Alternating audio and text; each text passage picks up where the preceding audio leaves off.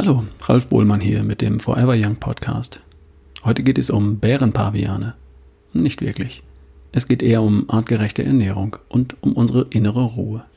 Ich zitiere die News von Dr. Ulrich Strunz. Bärenpaviane leben in Kapstadt, putzige Tierchen, werden von Touristen gefüttert. Das zeigt, wie lieb wir Menschen mit unseren Artverwandten, den Affen, umgehen. Dumm aber auch, dass einer von diesen Pavianen das nicht verstanden hatte ein besonders aggressives männliches Tier hat Menschen angegriffen, wiederholt, und musste deshalb eingeschläfert werden. So im Wissensmagazin Einstein am 4.12.2014 im Schweizer Fernsehen.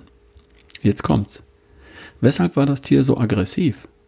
Also hat man nachgeguckt. In seinem Magen fanden sich keine natürlichen Reste mehr aus der freien ursprünglichen Wildbahn. Das Tier hatte sich ausschließlich aus gestohlenen Touristenproviant und Nahrung der Zivilgesellschaft ernährt. Ich zitiere ausschließlich Junkfood der dortigen Bevölkerung, mehrheitlich Kohlenhydrate. Schreibt mir ein Schweizer, der nachgedacht hat. Könnte es sein, dass dieses Tier sich fehlverhalten hat infolge einer nicht artgerechten Ernährung? Und da macht er sich, so schreibt er, so seine Gedanken über uns Menschen heute. Kann man machen. Syrien, Irak, Afghanistan, Gaza, Mali. Das erinnert mich an Professor J. Egger, der die ruhelose Aggressivität von ADHS-Kindern durch artgerechte Ernährung heilen möchte.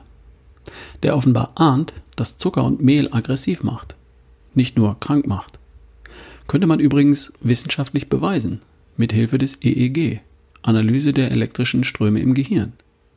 Wir wissen ja, dass Ketonkörper im Gehirn die Gehirnströme verlangsamen, beruhigen, entspannen, Richtung Meditation. Wissen wir von der Epilepsiebehandlung. Die Idee No Carb hatten wir hier in der Praxis ja einmal erfolgreich gegen das Tourette-Syndrom eingesetzt. Ich wette, der Schweizer Leser läuft, heißt in meiner Sprache denkt. Erhebt sich die Frage, was ist eigentlich unsere hochverehrte Bundeskanzlerin Dr. Merkel? Ist die wirklich genetisch korrekt? Oder hat die nur eine übermenschliche Selbstbeherrschung. Beschäftigt mich. Finde ich spannend. Praxisverlegung nach Berlin Mitte? Ende der News.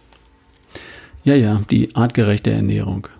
Wer glaubt, das hätte nur was mit dem Gewicht zu tun, der irrt. Vielleicht hat die übliche Ernährung der westlichen Welt noch mit ganz anderen Dingen zu tun. Und wenn wir jetzt den Umkehrschluss erlauben und uns vorstellen, was unter Umständen wieder ins Lot kommen könnte, wenn wir uns wieder auf eine Ernährung besinnen, die einer ursprünglichen Ernährung des Homo sapiens entspricht, da steckt vielleicht ein wenig Hoffnung drin. Bis zum nächsten Mal. Dein Ralf Bohlmann.